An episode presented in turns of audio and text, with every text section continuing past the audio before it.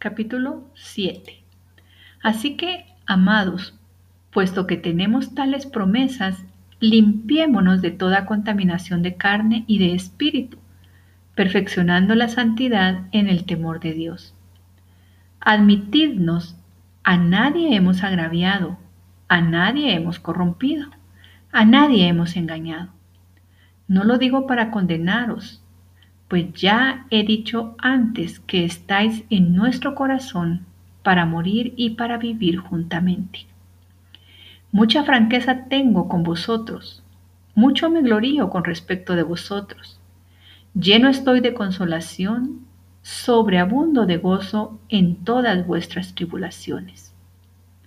Porque de cierto, cuando vinimos a Macedonia, ningún reposo tuvo nuestro cuerpo sino que en todo fuimos atribulados, de fuera conflictos, de dentro temores.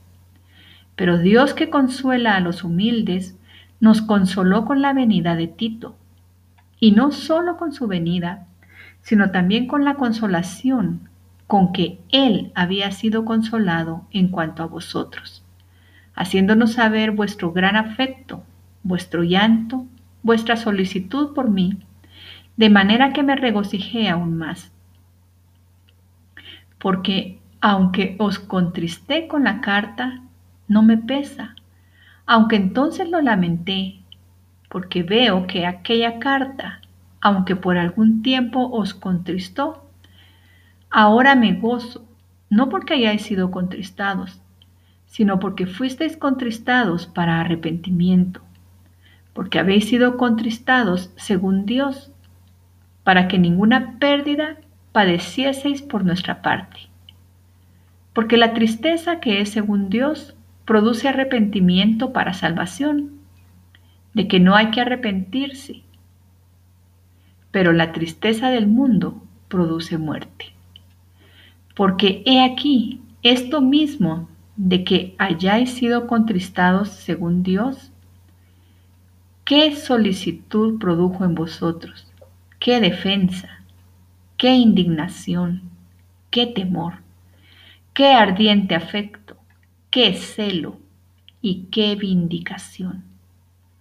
En todo os habéis mostrado limpios en el asunto. Así que, aunque os escribí, no fue por causa del que cometió el agravio, ni por causa del que lo padeció sino para que se os hiciese manifiesta nuestra solicitud que tenemos por vosotros delante de Dios. Por esto hemos sido consolados en vuestra consolación, pero mucho más nos gozamos por el gozo de Tito, que haya sido confortado su espíritu por todos vosotros.